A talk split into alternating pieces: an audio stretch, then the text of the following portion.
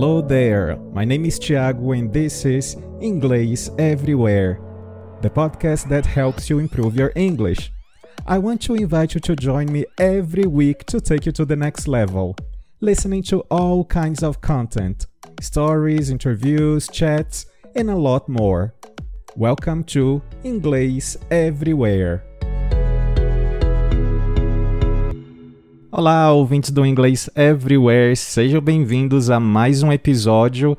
E no episódio de hoje a gente vai bater um papo sobre collocations. Não se preocupem que daqui a pouco eu vou explicar para vocês o que é isso e que vai acabar funcionando como uma estratégia também para você aprender o inglês. É, a gente pode adicionar essa estratégia a um episódio anterior, o primeiro do ano, em que eu falei de cinco estratégias para você melhorar o seu inglês.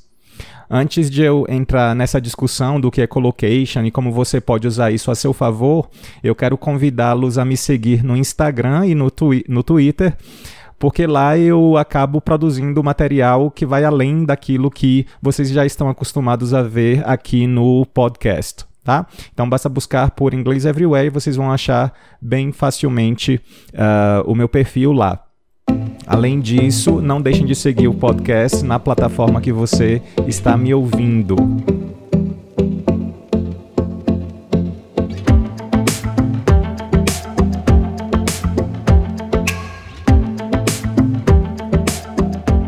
Mas vamos lá, eu quero iniciar com uma discussão de que, na verdade, cada idioma ele é único. E dessa forma, esse segundo idioma ele não pode ser aprendido através de traduções diretas de um idioma para o outro. Né? Porque a gente tem muitas peculiaridades, muitas expressões idiomáticas e que difere de uma língua para outra naturalmente. E são justamente essas diferenças, essas características idiomáticas que faz a gente entrar nessa questão do collocation é, que é um conceito essencial no processo de aquisição de um segundo idioma, independente de qual seja ele, português, inglês, uh, francês, a gente sempre tem os collocations. Mas vamos então entender a definição do que é um collocation. Nada mais é do que a combinação de palavras que costuma aparecer juntas com relativa frequência em determinado idioma e aqui eu não me refiro somente aos conhecidos phrasal verbs ou expressões idiomáticas. É realmente esse bloco de palavras que costuma sempre aparecer juntas com determinada frequência. Mas então, qual é a importância de eu ficar atento aos collocations, no nosso caso em inglês? Bom, o collocation ele torna o idioma mais natural e você não vai ter mais problemas para ser compreendido, uma vez que você vai conseguir se expressar da forma que um nativo também se expressa, porque ele vai reconhecer na sua fala a estrutura que ele já está habituado a ouvir de outras pessoas falando o seu idioma, o inglês. Então, ter o domínio sobre essa combinação de palavras vai tornar a sua fala, o seu discurso no idioma alvo, ainda mais próximo desse falante nativo. Algumas pessoas acabam tendo certa dificuldade no processo de aquisição porque elas querem racionalizar demais as estruturas, expressões idiomáticas e gramática. E dessa forma, elas não se permitem aceitar que cada idioma é único. E as engrenagens de cada idioma têm encaixes diferentes. Então, uh, o ideal é que a gente abra a cabeça e se permita e aceite as coisas como elas são. Muitas vezes, sobretudo adultos, a gente costuma querer regras para saber como é que funciona uma coisa, como se aplica outra coisa, mas nem sempre a gente tem regras para tudo. Claro que dentro da gramática uh, tem algumas coisas que são bem simples que a gente consegue explicar ali e, e é fácil de entender. Mas a gramática ela vai além de tempo verbal, ela vai além de conjunções. Então a gente tem que abrir a nossa cabeça para poder aceitar expressões idiomáticas, é, preposições que muitas vezes diferem das que a gente usa no português, uh, expressões que aparentemente não fazem sentido nenhum, porque a gente normalmente quer fazer uma tradução literal. Mas em inglês elas, elas fazem total sentido. Assim como no português a gente tem também vários exemplos nesse sentido. Eu vou colocar aqui para vocês alguns exemplos em inglês do que seria o natural e do que seria forçado, digamos assim, por conta da nossa tradução literal. Então, por exemplo, em inglês, a forma mais natural é a gente falar the fast train, seria o trem rápido. Se você falar the quick train, as pessoas vão entender, mas vai soar estranho, não vai soar natural. Fast food. Fast food é fácil porque a gente usa bastante no português também, mas se falar quick food não faz sentido. A quick shower, um banho rápido. Não é natural você falar, por exemplo, a fast shower. Tá? A quick meal, uma refeição rápida, e não a fast meal. Então, observem, eu tenho uh, dois adjetivos que são sinônimos, fast e quick, mas observem que para cada situação eu vou usar uma, um adjetivo específico porque isso é uma convenção naquele idioma. E não adianta ficar se questionando, ah, mas é sinônimo, então por que eu não posso usar esse? Por que eu não posso usar aquele? A gente tem que, infelizmente, aceitar e entender que essa é a forma natural para expressar essas expressões no, no outro idioma. Outro exemplo, em português, a gente fala cometer um erro. Então, se a gente for traduzir literalmente, a gente vai pensar no verbo commit, que também é cometer. Commit a mistake, mas não faz sentido em inglês. Em inglês, a gente fala make a mistake. Tomar uma decisão não é take a decision, é make a decision. E não do a decision também, certo? Que é outra confusão que é gerada, já que tanto make quanto do significam fazer. Então, make a decision, make a mistake. Uh, outro exemplo de collocation. Em português a gente fala chuva forte. A tendência é usar o adjetivo strong, mas o natural é usar o adjetivo heavy. Então, heavy rain, ao invés de strong rain. Saindo um pouco desse tipo de collocation, outro exemplo aqui. Visitar alguém, fazer uma visita. Em inglês é muito comum a gente usar a expressão pay a visit. Se for traduzir literalmente, pagar uma visita que não faz nenhum sentido em português. Pay a visit. É assim que eles utilizam em inglês de forma natural. Concluir. Uma possibilidade é a gente usar a expressão draw a conclusion. Talvez vocês conheçam o verbo draw no sentido de desenhar, mas a gente tem esse collocation no mesmo sentido de concluir, draw a conclusion.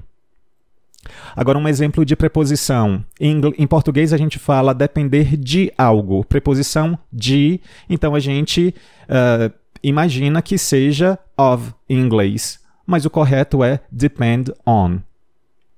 Diante de todos esses exemplos que eu coloquei para vocês, é, fica fácil da gente observar que não existem de fato regras para a gente seguir apesar de que a gente, o cérebro da gente, fica sempre procurando por padrões. Então, o que é importante da gente entender de toda essa lição é que os collocations eles são na verdade abstratos e que normalmente a gente não vai ter uma explicação lógica e a lista de collocations ela é infinita, né? E por isso acaba gerando uma certa frustração para os estudantes sobretudo quando eles atingem um determinado nível no idioma. Mas então, de que forma você pode lidar com essas questões de modo que você não fique louco diante de infinitas possibilidades aí de collocations? Bom, primeiro, a gente deve se afastar cada vez mais das traduções diretas do português para o inglês. Então, em português a gente fala navegar na internet. Se você for pensar no verbo navegar, a gente tem o verbo sail. Sail the internet. Não faz sentido nenhum. O comum seria a gente falar surf the web. Outra estratégia interessante é que vocês, ao aprender uma expressão, escreva essa expressão no caderno ou em algum post-it. E junto com essa expressão, escreva um exemplo também, e não a tradução do que aquela palavra significa. Então, digamos, por exemplo, que você tenha visto o uso do get no sentido de arrive, o que acaba sendo, na verdade, mais comum na linguagem formal. Você escreveria no seu papelzinho ou no seu caderno get sentido de arrive, e um exemplo, I got home late. É, é importante também a gente ficar atento a aprender blocos de palavras, que em inglês a gente chama de chunks of words. Então, era uma vez, once upon a time. Eu preciso entender cada uma dessas quatro palavras? Upon. Não, once upon a time. Aprenda a expressão e basta, você já sabe o que ela significa. Ou então, by the way. By the way, se você for traduzir literalmente, não faz sentido nenhum, mas é, significa a propósito. E isso é válido até mesmo para os phrasal verbs. Normalmente as pessoas ficam naquela loucura de querer aprender vários phrasal verbs de um determinado verbo, mas a gente tem que entender phrasal verbs como se fosse uma outra palavra. Então, digamos que você esteja estudando o phrasal verb look forward to doing something. Escreve todo o, o bloco de palavras e entenda aquilo como se fosse uma coisa só. Não fique separando look, forward, to, querendo entender exatamente o que é cada uma dessas palavras. Senão, realmente vai ficar muito difícil você avançar e entrar num nível maior de abstração no idioma.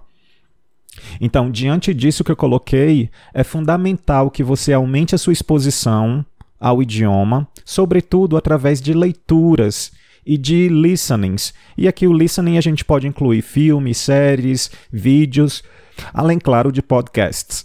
Aqui vocês têm várias histórias, poemas, como vocês bem já sabem, e todo esse tipo de conteúdo só tem a agregar, porque aqui a gente tem um inglês autêntico, você tem estruturas que são comumente usadas no, no idioma. E sempre que você estiver fazendo essa leitura ou ouvindo algo, esteja aberto a aceitar essas estruturas que de repente soam estranhas, mas que na verdade são totalmente naturais no segundo idioma. Então, a palavra-chave aqui de toda essa discussão que eu acabei de falar com vocês é diversidade. Quanto mais fontes diversas você tiver acesso, melhor. Porque você vai ouvir várias pessoas usando inglês e aí você vai Uh, entrar numa, numa onda, no ciclo, de ouvir essas expressões repetidamente. E aí vai se tornando cada vez natural também para você. Então, com o tempo, comece a observar se as suas construções em inglês não estão muito distantes do inglês mais natural falado por nativos. E isso você só vai conseguir perceber à medida em que você aumentar a sua exposição. Exposição é fundamental, mas também não adianta que você tenha exposição uma vez por semana ou duas vezes por semana. O ideal é que você fracione a sua exposição, 20, 30, 40 minutos, mas talvez ou diariamente ou alternando entre um dia e outro de modo que você sempre vai ter no seu cérebro, de forma ativa, o contato a, essas, a esses diálogos, a essas situações no idioma alvo.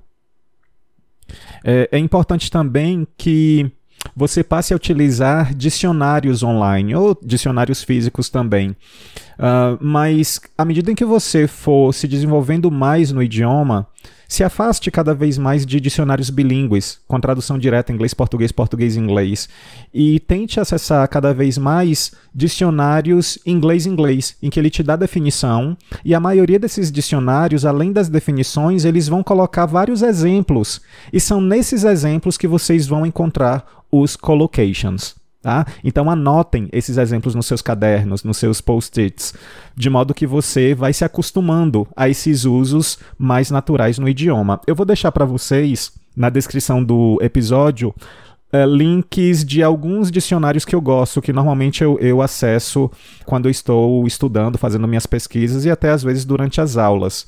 Existem também alguns aplicativos desses dicionários.